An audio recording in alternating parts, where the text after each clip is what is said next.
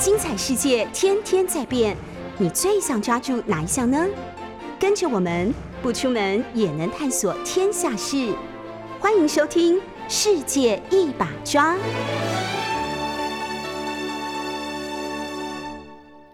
欢迎收听 News 九八世界一把抓，我是今天的主持人刘冠莹。听到我的声音就知道礼拜三就到了。那 at the same time 呢，我们也在 YouTube 的 News 九八的现场开直播。助理主持人有春今天还是很卖命的在旁边表演吃播哦。我今天帮他准备了新的伙食。有空的听众朋友们可以到 YouTube 的现场跟我们一起来看有春吃播。那今天先预告一下，今天。在那个上周我本人脱口秀一小时以后，那个今天终于邀请到一个我很期待很久的特别来宾了。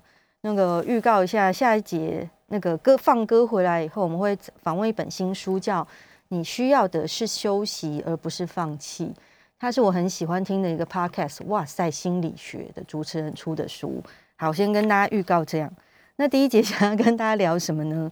就最近天气真的。变得非常非常热，然后我跟气质在聊说，哎，第一节今天要跟大家聊什么的时候，就聊到，因为随着夏天的来临，然后身体露出的部分也越来越多了嘛，露出的部分变多，困扰就是你冬天所那个跟秋天，也是春天跟冬天努力累积下来那些肥肉，也就要一一出来见人了。恭喜，这这 是我心里的心声，因为秋冬的时候衣服可以穿的那个宽宽的嘛，所以。就你就比较朋友比较看不出来你肥肥的，但夏天就会开始越穿越少。那像我本轮今天穿这样，还是看得出来变胖哦。因为像我这样卖命的吃，而且我又很爱喝酒的人，我也是连脖子也会变胖的。所以像我今天出门穿这个洋装的时候，我每年夏天近三年来应该都有穿这个洋装。我今天出门的时候就觉得，Oh my god，我脖子很回，脖子也会变回耶。人上了年纪以后，如果不控制新陈代谢，脖子都会背叛你。所以今天第一节要跟大家聊什么？叫做想减重，早餐怎么吃？我们要跟大家分享一个医生警告早餐的地雷食物九大品相错误地雷曝光。大家一边听这个文章，可以一边回想一下，你今天早餐出什么？你今天早餐出什么呢？因为呢，这九大食物呢，就是我自己本人很常踩的地雷。而且我在跟呃我的气质讨论这篇文章的时候，他就问我说：“那你早餐吃什么？”我就很汗颜跟他讲说：“我早餐吃了两块起司蛋糕。”气质就说：“哈哈哈，那你根本没有资格进入这个讨论范围啊！”对，没错，因为这九项食物其实都是蛮常见的。但我身为一个早餐就会吃两块起司蛋糕的人，会比这九个都还要恐怖。那这九个是什么呢？一个是。蛋饼，蛋饼是中式早餐跟西式早餐店都很常见的，因为是西式早餐算是台式早餐吧。美差美、瑞林差美、差美差美差美，我跳针，对不起哦，我不要再继续插下去。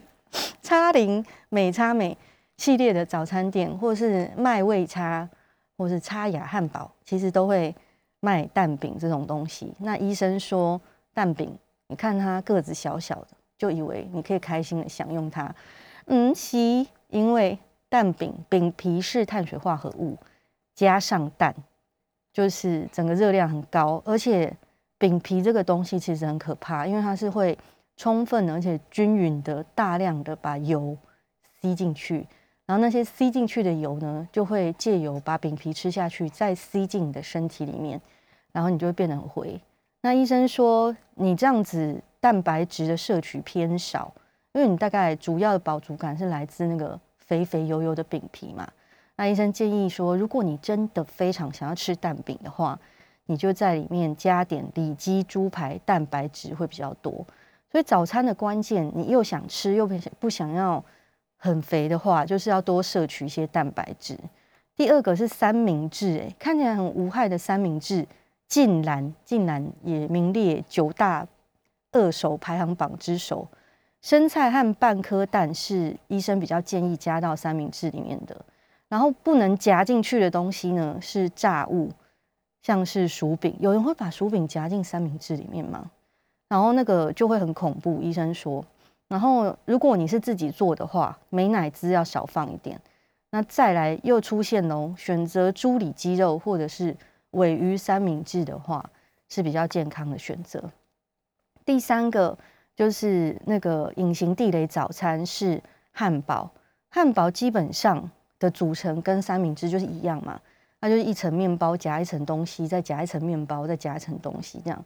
但是只是医生说，只是它的面包的成分跟比例跟面积更大，所以。呃，相较于三明治来讲，汉堡其实是更危险。讲了三个以后，大家就大概知道医生的分析逻辑，就是你要尽量的减少碳水化合物，然后把蛋白质的比例提高。但上述三个都是我超级常吃的蛋饼、三明治跟汉堡。另外一个是生菜沙拉，生菜沙拉没有被列入在罪恶排行榜里面，它是被医生列入建议多多摄取。毕竟，如果你三餐都是老外、老外、老外，一天三餐在外，哇，好有年龄的跟。要是你跟着唱的话，我感觉我的气质有跟着唱。热爱十足的话，就要多多摄取蔬果及生菜沙拉。然后酱料的选择呢，一定要以低卡为主，例如和风酱是比较好的，就比千岛酱来的理想。再来呢，接下来这款也是我个人超级喜欢的早餐。哎，不知道你们的早餐都吃什么？听众菲菲说：“医师自己都吃的很不健康啦。”小美说：“我爱淀粉。”那大家都一样啊。小玉说：“淀粉很好吃，我早餐也是大量摄取淀粉。”听听看，我刚刚说我早餐吃两片起司蛋糕，你就知道有多厉害了。那萝卜糕，那个医生的看法是说，主要成分它基本上就是一个完全没有其他东西在掺杂的单纯的碳水化合物，加上它又具备了蛋饼的缺点。就它在煎的过程当中会吸收很多很多的油脂，所以很容易热量爆表。然后接下来一个是我超级爱，就基本上他提的这些台式早餐我都超级爱。一个就是铁板面，其实我有时候中午也会吃铁板面。那在医生的眼中，铁板面是一个毫无优点的角色，因为面就是单纯的淀粉嘛。然后铁板面大部分用的又是那种黄面，就是精致淀粉。也不是荞麦面啊，什么的都不是，完全没有纤维在里面。然后铁板面的酱料很恐怖，因为他们都勾芡，这才是它好吃的地方。所以它的酱料都勾勾嘛，加上里面就是混杂的一些玉米粒，让你误以为它是蔬菜这样，但它其实玉米本身也是淀粉。所以呢，铁板面就是一个淀粉加淀粉加淀粉的组合，面加上勾芡，再加上玉米。一份铁板面的热量高达六百大卡，你知道这个热量有多高吗？因为基本上，如果你是有在减重的人，通常你就是会把一天要摄取的热量压在六到八百大卡这中间，所以你一份铁板面吃下去，你那天就结束了哟，你其他东西都不能再吃。所以铁板面的热量其实非常高，然后拆开来的话，它的营养比例其实不是很均衡。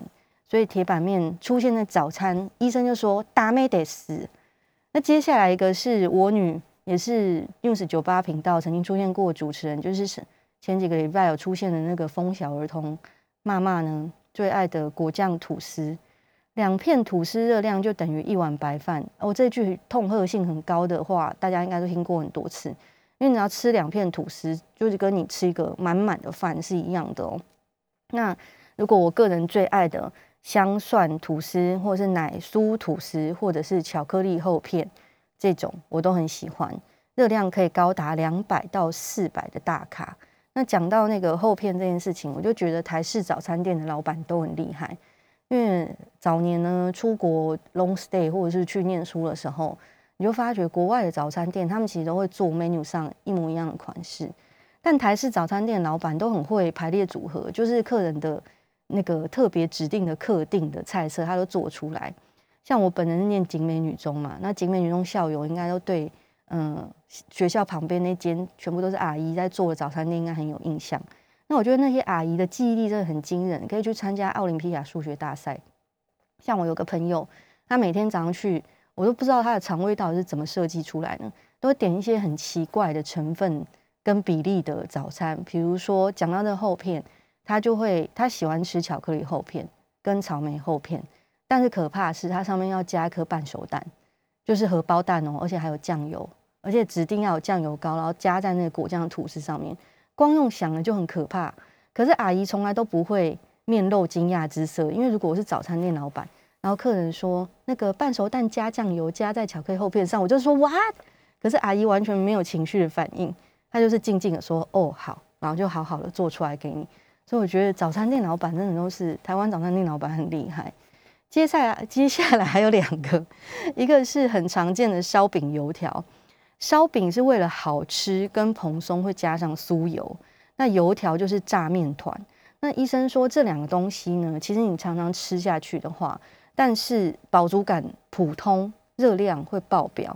你会吃进将近五百卡，但是你还是没有吃很饱，因为它其实基本上的体积是很小的，所以你吃进去也没有觉得很饱，但是你吸了很多油。例如果每天吃的话，你会觉得慢慢的觉得哦，好像变得比较容易长痘痘，皮肤很容易干燥这样子。那最后一个呢，是大家都很喜欢的早餐店的饮料，就是早餐店的奶茶。有台湾的早餐店奶茶号称有神奇的功效。如果你便秘很久的话，就会去早餐店喝一杯奶茶，然后你的便秘的问题就解决了，对不对？所以一喝下去就有通常效果的那个奶茶，是不是有点恐怖？那医生的建议就是说，早餐店的饮料不管是哪一款，不管是哪一款哦，基本上出现在早餐店的 menu 上都太甜，所以医生建议以水。谁早餐起来 吃三明治会配水啊？还有无糖豆浆，这个我稍微可以接受。还有以牛奶为主，是牛奶，不是奶茶，也不是加了糖的奶茶，也不是奶精奶茶。所以大概是以这三个饮料为大宗。那这上面我完全都没有办法执行，也是秉持着那个好消息跟各位听众朋友分享的心情，来跟大家分享比较健康的早餐要怎么吃呢？请大家避开刚刚说的九个地雷。那现在呢，我们就先来收听一首我最近很爱的歌，也是很符合我们今天要访问的书的主题，就是魏如萱的《Have a Nice Day》。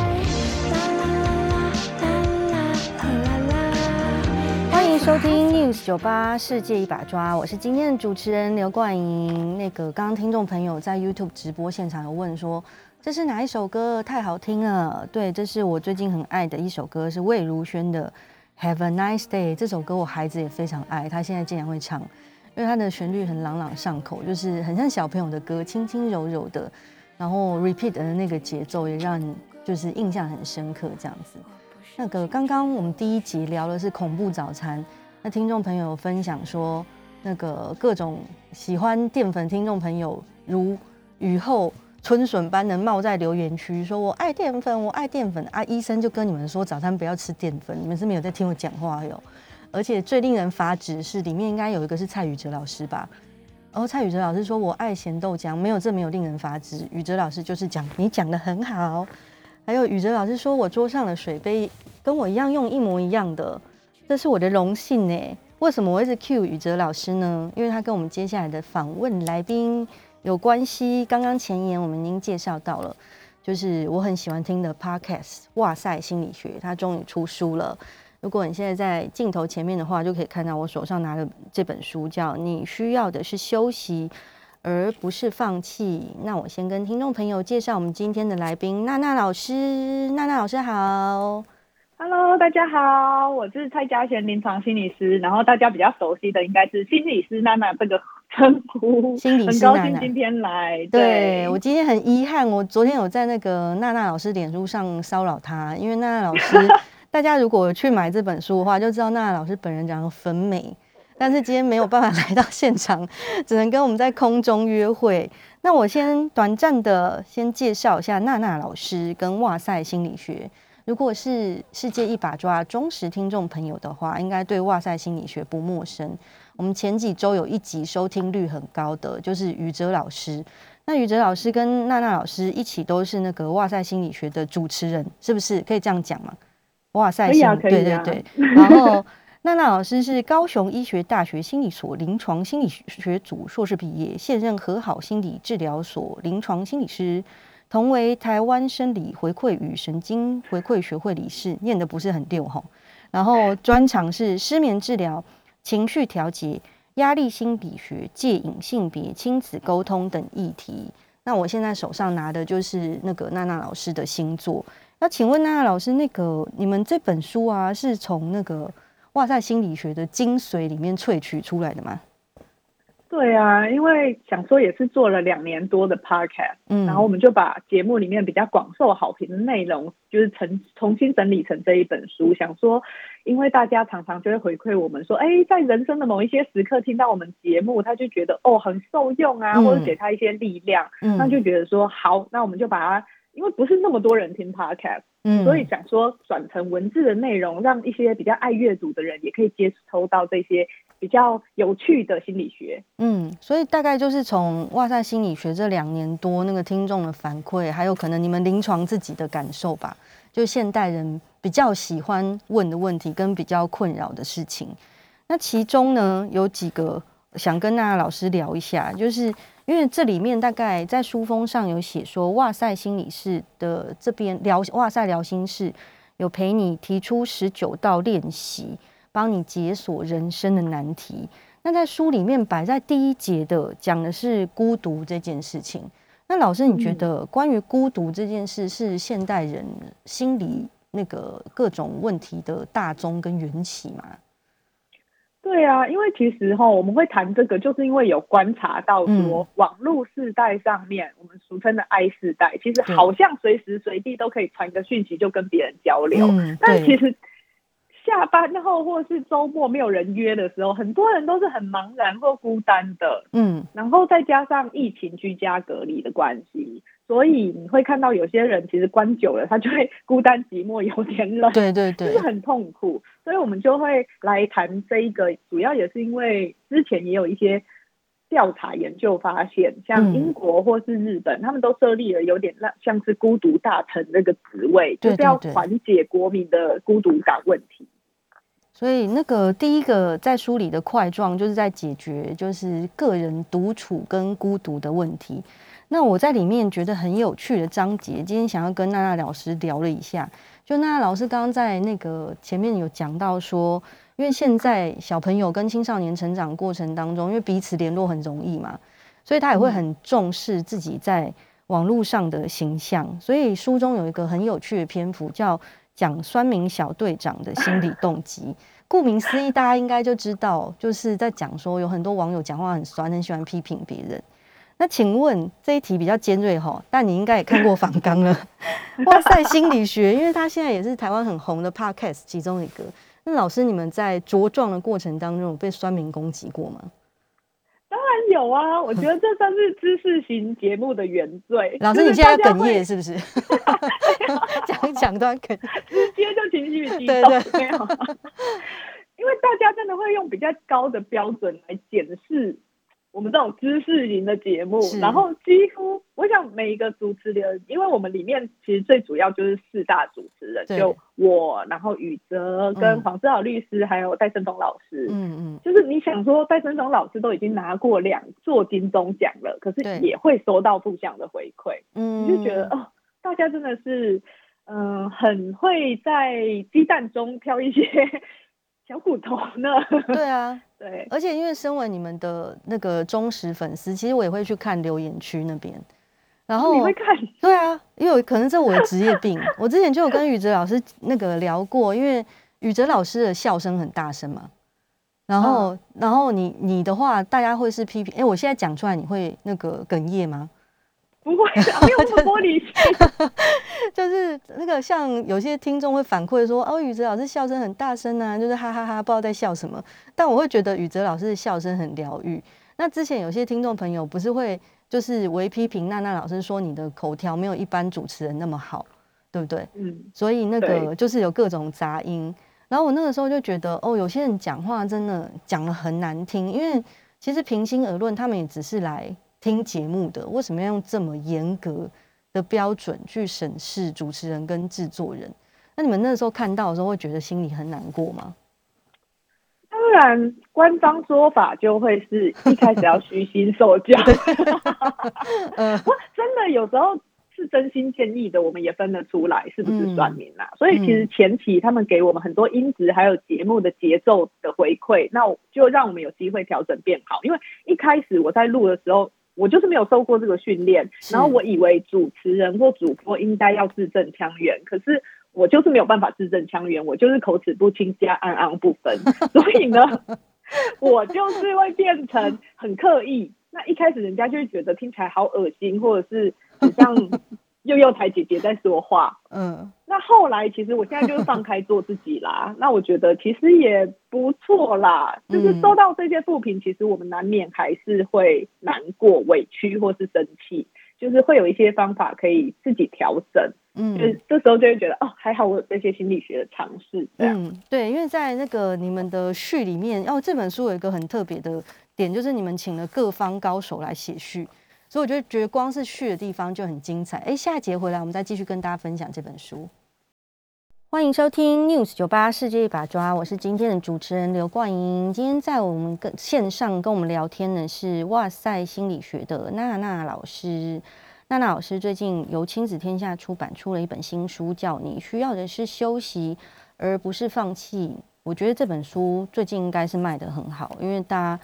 呃，就是台湾人对那个心理疗愈跟解决自己心理问题的需求是蛮大的。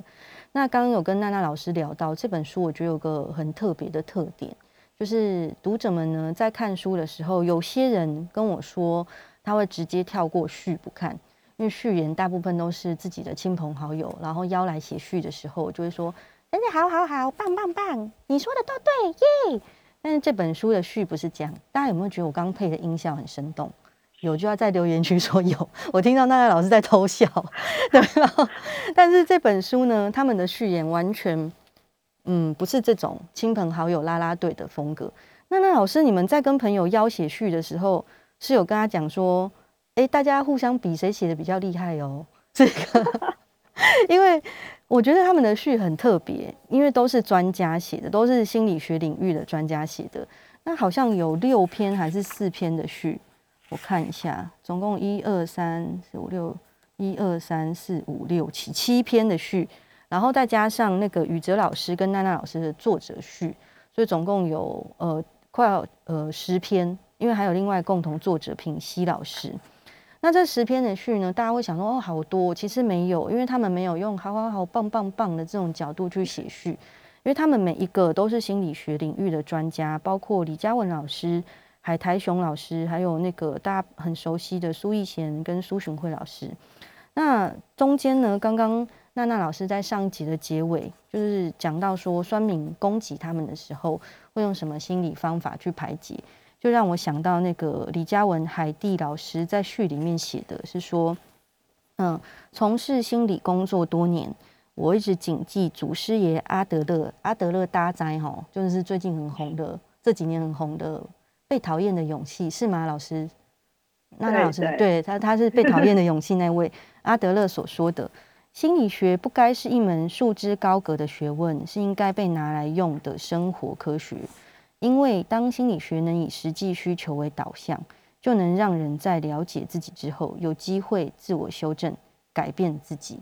所以他的呃这本书的前面的七篇序里面，其实都是每个心理学的专家告诉你，他们用心理学去去解析现在生活中的一些问题，以及你要怎么使用这本书。所以一般的书里面序言你可能会跳过不看，但如果你有买这本书的话，你需要的是休息而不是放弃。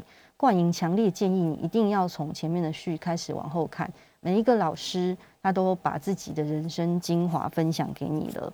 那刚刚跟娜娜老师聊到，就是哇塞，心理学在茁壮的过程当中，一定也遭致酸民攻击这件事情。因为这这个酸民小队长的章节，我觉得在书里面很有趣。那请问娜娜老师，如果呃那个朋友或者是你的个案来跟你说，就是网络上压力很大，很在意别人的评价的时候，通常我们要用什么心态去面对这种就是网络的那个黑函或者是攻击呢？是比较好的呢？其实，在书里面我们就有提到啦，就是我们要先了解对方，因为我们知己知彼，百战百胜。对，那所以呢，这种三名队长，他其实有一个特性，叫做喜欢非典型的社交回馈。听起来很难的这句话，其实意思就是我们典型的，我们都会互相感谢帮助啊，就像你刚刚说的，啊，好棒之类的。但是呢，这种三名队长他比较喜欢造成别人痛苦，他喜欢场面尴尬，唯恐天下不乱，然后他就会幸灾乐祸。然后通常他会是这样子啦，有一些心理的历程，可能是他借由落井下石或别人春酒，嗯，出糗来获得快感，就是有一种自我感觉良好的感觉。嗯，那所以当我们知道他的背景是这样的时候，就变得很好应对啦。嗯，第一个在行为方面。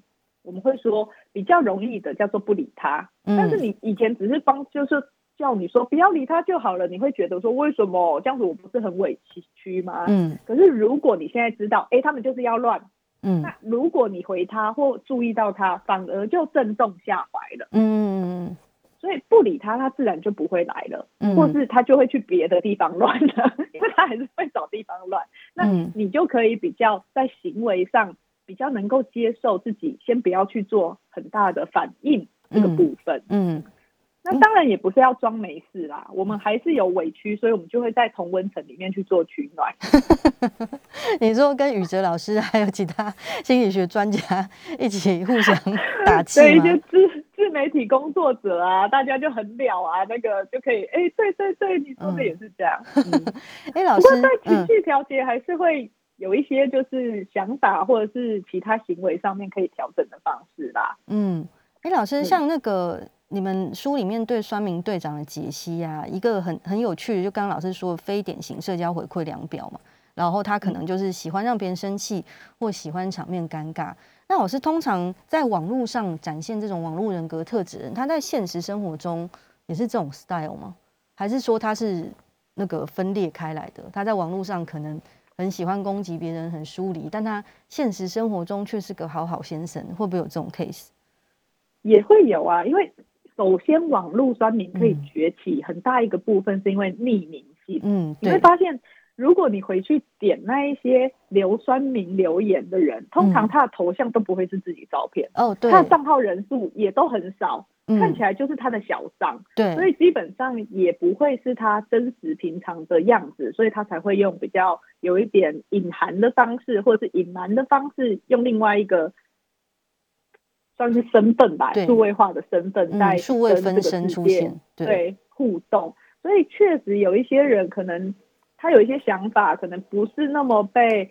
社会或他的环境中所接受的，甚至是他自己也不喜欢这样的行为，所以他觉得做起来很爽，然后他就会用另外一个方式来呈现。确实有可能会，呃，所以你跟他吵其实也没用啦，因为那个就是只是他的一个数位分身而已。没错，因为我自己在现实生活里有遇过那种一在网络上就变得非常好战的朋友，但他现实生活中碰到的时候，其实是非常温文儒雅，然后我都会觉得，嗯。那我昨天在网络上看到了那个数谁呀？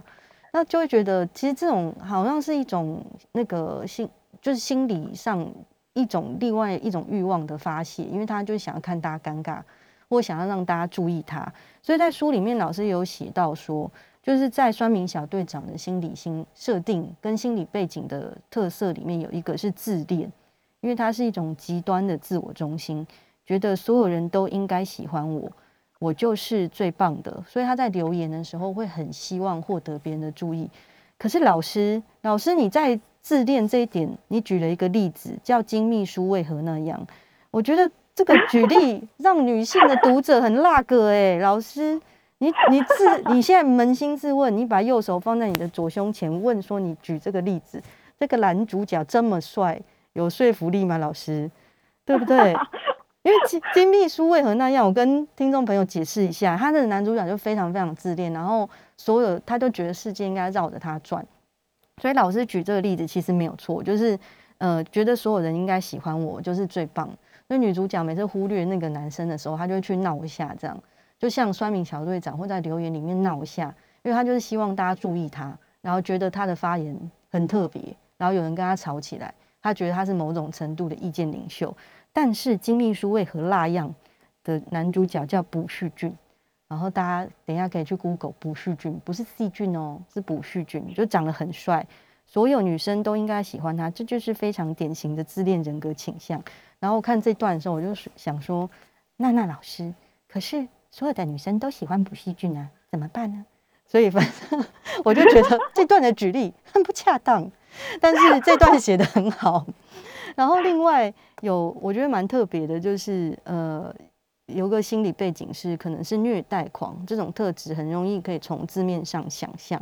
很常讲的一句话呢，布袋戏里面有个知名角色欧贝郎君，就是说别人的失败就是我的快乐。所以其实酸命小队长有很多种心理设定跟心理背景在里面。那娜娜老师在书里面给大家的建议就是说，酸民最喜欢。非点社交回馈跟幸灾乐祸，以及他喜欢受到注意跟看别人痛苦。那其实如果你明白他的意图是这样子的话，就不要随之起舞是最好的，因为心情可能会受到影响，而且跟他越吵越他，你也不会获得你心里想要的公平跟正义，只是让他图个爽快而已，对不对？老师，我解释的很好。超好，摘要的超棒，像我们这样就是典型的社交回馈。呃，对对对，谢谢你哦。因为我有时候，我有时候会看到一些，呃，像因为我之前是曼娟老师的来宾，然后有一次就跟张曼娟老师聊说，哎，老师，那个你的脸纹底下都不太常有酸敏出现，为什么？因为呃。大部分的名人，不管他的公众形象再怎么讨喜，其实还是会有人讨厌他嘛。然后，或者是他不管做什么事情或发什么文，都还是会有酸民去酸一下。比如说，他可能发散步的文，或者是煮鸡汤的文章。然后那天可能那个会有什么不好的社会新闻，那酸民就在底下想说：疫情都已经破几了，你还在那边散步之类的，像这种。因为我之前就有看过。然后我后来就问曼君老师说。哎，老师，你的那个留言串里面这种酸言酸语的人很少哦。然后他就说，哦，其实还是有。刚开始就是粉砖开始他发文的时候还蛮多的，就是这类型的，就是都怎么样了，你还在什么之类的，你还在散步，你还在看海域，照样造句可以造出十句。但曼君老师的面对方法就跟娜娜老师在这本新书里面说的是一样，就是不要理他，真的就是他。不要理他，以后久了他就会觉得没趣。而且曼君老师说，呃，就如果他的粉丝去跟酸民吵架的话，他也会不希望这种状况发生。因为刚刚老师有说，那个呃，就是如果你的朋友去围攻他，他就会获得比较大成就感，所以他的那个酸民的心态可能就会越演越烈。所以曼君老师那个时候就分享说，最好的就是不要理他这样子。老师，你在书里面有想到那个，如果是旁观者的话，看到别人被酸民攻击时会怎么做？那如果你看到朋友被酸民攻击时，你会怎么去反映这件事情呢？嗯，其实这边在提的就是说，我们可以去支持你想要支持的那个，不管是你的偶像，你追的那个当事人的言论，可是不需要去。反驳那个酸民。嗯，他的做法其实你还是可以留言，但是你就可以变成说，哦，我觉得他这一段讲的很好啊，然后他这一段讲的在哪个部分我觉得是很实用的，就这样就好。但是不需要去骂那个人，因为那样子又开始乱起来了。嗯，可是他发现哇，这边就是正能量满满，一片祥和，好无趣哦，他就离开了。对，因为那个就是老师在心里写说，如果同样停止，希望酸民的行为停下来的话，旁观者。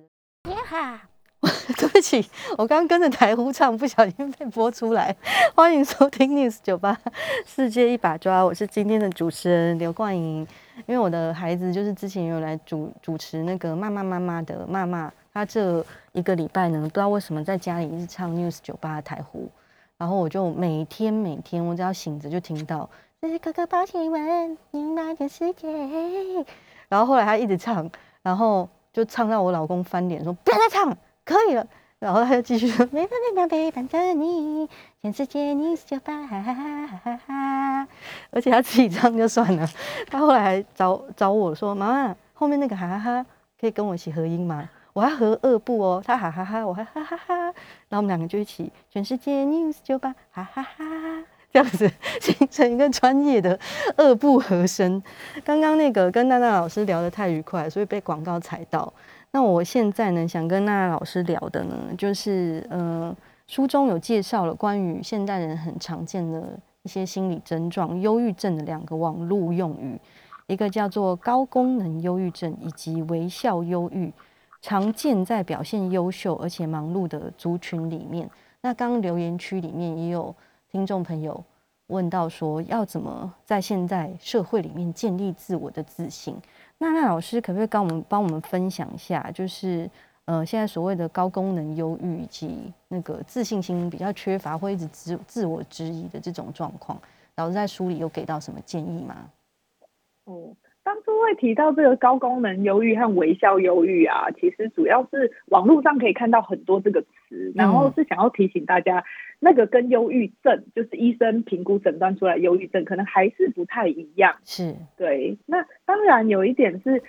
我们在指这一群人的时候，就是他可能白天还是可以好好的工作跟上课，可是他可能就人前笑人后哭。对，所以如果当你看到很阳光的朋友跟你说他很脆弱、他很挫折、最近有点难过的时候，要寻求你的支持，千万不要去质疑他，说哎他不知足啊，或者是什么之类的，因为对方愿意把内心脆弱一面向你倾诉，其实是很难能可贵的一种信任。嗯，那没错。我们说到就是忧郁的部分，其实每个人都会有忧郁的情绪，只是如果他没有强度那么高，或是没有时间拖到那么长的话，其实我们不会达到忧郁症的诊断。嗯，可是每个人都会有难过的时候，就像我们刚刚说，如果我们今天被酸民骂，我们也会难过啊。所以通常在呃，我们说所谓的调整情绪上面，认知层面的话，就是。我们在负向情绪的时候，本来就会注意力窄化，就是你会只看到很小的点，嗯，所以就像如果是我们的那个留言为例子的话，我可能注意就一直放在那个一星的留言上，然后其他。五九百九十九个都是五星好评，我可能就会看不见，嗯，因为我们很容易很像戴着墨镜看别人、看事件、看自己，所以就会自然的对于中性的事件去做出比较负向的解释，嗯，那我就会提醒自己，因为我知道我们的大脑会这样，我知道我们的情绪会对这样子有影响，我都会提醒自己，我现在觉察到我的情绪很糟，可是不是我很糟，嗯，我遇到糟糕的鸟事，那个事情很糟糕。可是不是我很糟，那先用这一步来去减少自我直接做归因，因为我们很容易就会觉得都是我的错，然后陷入自我批评，就会看不清楚事实，然后直接就会陷入那个想法跟情绪的漩涡里面了。嗯，没错，因为老师在书里面有讲到一段，就是关于这种微笑忧郁跟诶这个叫高功能忧郁症，因为其实。跟我们前段聊的，就是网络的活络这件事也有很大关系。那我觉得，那老师在书里面有讲到一段话，我觉得很受用，这里分享给听众朋友。就是老师在书里写说，呃，我们其实可以去选择我们面对这个世界的方式，要不要更温柔的对待这个世界是一种选择，而主动权呢，其实是操之操之在己。老师这四个字很难发音哎，以后不要用这个成语好不好？这样子打输主持人也很困扰，这什么奇怪的要求？然后呢，老师有写说，呃，就是面对这种，呃，你可能是隐性不快乐的情况呢，可以就是用外向内的将行为活化，也就是说呢，你可以增加生活中的正向事件，或执行会让自己能产生正向情绪的行为。比如说，我们上次有跟那个宇哲老师在节目上聊到，透过运动缓解自身忧郁的情况，就是你大概是最了解自己做什么事会开心的人，所以其实可以去做一些让自己产生比较多正向念头的事情，然后让整个生活的 tempo 活络起来。我觉得老师写说，你可以选择你要怎么面对这个世界，其实是呃很励志的一句话，因为我觉得。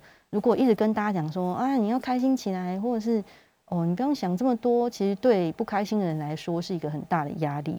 但如果说你面对世界的方式，其实你有选择的主动权的话，慢慢的，其实你就会主动可能产生把自己改变过来的念头。那刚听众朋友在留言区有问说，哎，你要怎么慢慢的帮自己建立自信心？我想请请那个那老师分享，书里面有写到一一段呢，我觉得蛮好的，就是善用自我对话，内心更强大的这一章。老师可以帮我们解释一下，那个自我对话在做呃我们心理设定的时候，它是什么重要的功效？嗯，因为其实我们每天都非常多的自我对话，你就想说奇怪，我没有跟自己说话，不是自言自语的那种，对 对对。应该是说，我们想法它其实是一直流过去的。你就算不刻意去想，它也会有一个语言流出现，它是思绪的语言流。所以呢，其实我们在做呃觉察的时候，嗯，不只是感觉你的身体，不敢只是感觉你的情绪，其实你也可以去觉察看看当下哪一些想法跑出来了，有没有一句话闪过？因为通常这些想法就会造成你后续的情绪跟行为的一个原因。嗯，那所以如果我们能够觉察到自己的想法是怎么样子变化，对自己的情绪跟行为是怎么样子联动的时候，我们就有机会去调整那个想法。因为其实有时候外在事实或环境或刺激，它是你没有办法跟动的。对，我们唯一有主动权跟掌控的，其实是我们要怎么看待这个事情，怎么诠释某一些。比如说已经发生的事件，嗯，那这些其实就会涉及我们心理学常常在认知治疗里面做的所谓的转念。就像刚刚你提到的那个，为什么我会写下来说怎么样子去主动选择认嗯看待这个社会，怎么样做回应？其实也是因为我那个时候看到酸民的留言的时候，宇哲老师就跟我说啊，你就想说，其实表示我们接触到突破同温层呐，在同。常态分配里面，他们就是另外的那个五 percent 啊，所以这是好事啦。就你们红了啊，对啊，对啊，别人这样劝你就觉得嗯，好像有一点道理，可是你情绪还是过不去。嗯，所以后来我自己的调节方式是，我想，哎，这个留下这句话的人，他到底过去是怎么被别人对待的？嗯，他经历到了什么？这会不会是他只学到用这种方式来跟别人互动，或是他当下需要说出这种话来？嗯。那如果今天建立这个节目，我希望的是更温柔的对待彼此。当然，我也很想喷回去啊。嗯。但是如果他今天被温柔对待过，他会不会有机会选择留下不同的话？嗯。那光是这样想，我的反驳跟防卫心情就会柔软许多。这个其实就是我自己在我觉察到想法以后，我自己做的一个转念的动作。嗯嗯嗯。那个这个其实就是我跟自己的一个对话。嗯。我可以。继续想说，哎呀，我就是很糟糕啊，人家就是不喜欢我啊。我也可以这样想，可是我也可以选择我要怎么应对这个状况。我也可以想成是他可能有他的困难，他可能只能用这样子的方式表达。那我可以怎么做？所以我才会写下那句说，要不要更温柔的对待这个世界是一种选择，而且主动权超之在即。那会觉得说，如果大家也有这样子的概念，我们就是有点以自己。以身作则，在节目中这样示范。嗯，没错。那个老师在后面有讲到，深陷在负面情绪中的反刍思考。反刍其实就是，呃，像牛好像有很多个胃，然后吃到后面，它会把吃过的东西，呃，然后再拿出来嚼。所以这个形容词其实就是很生动的。你把那些其实你已经想过的情绪跟想法，一直拿出来想，一直拿出来想。老师在书里面说，这是一种灾难化的思考。所以面对这种老师刚刚讲的时候，我就觉得，其实，在人生中，吼最会打击自己的，通常是你自己，因为你常常会一直萌生各种，就是就是一直灭自己威风，说啊，你就是这么笨，那个你就是做不好，你就是搞砸了。然后哦，我就是口齿不清，才被听众朋友讨厌，这样是这样子，然后就会有产生很多负面的情绪。所以老师在书中也介绍了，介绍了那种呃第三人称的书写方法或者思考逻辑，就把距离拉开来，对不对？老师帮我们解释一下这个透过书写问题，就是心理位移书写这一件事情，它其实有点像是。透过改变人称的方式，把你跟那个问题吼稍微拉开一点距离，不然我们常常就会觉得，对我就是这样，我们很难看清楚。那透过书写的时候，总是那些想法好像又比在你脑中又更有距离一点，然后你可以概宽性的看，你可以重新排列组合，把它组织归类出来。我们在治疗室也常常会做，是让大家分清楚哪一些叫做情绪。哪一些叫做我的想法？因为大家有时候常常是混在一起的，所以他就会觉得情绪很真实，情绪没有对错。谢谢老师。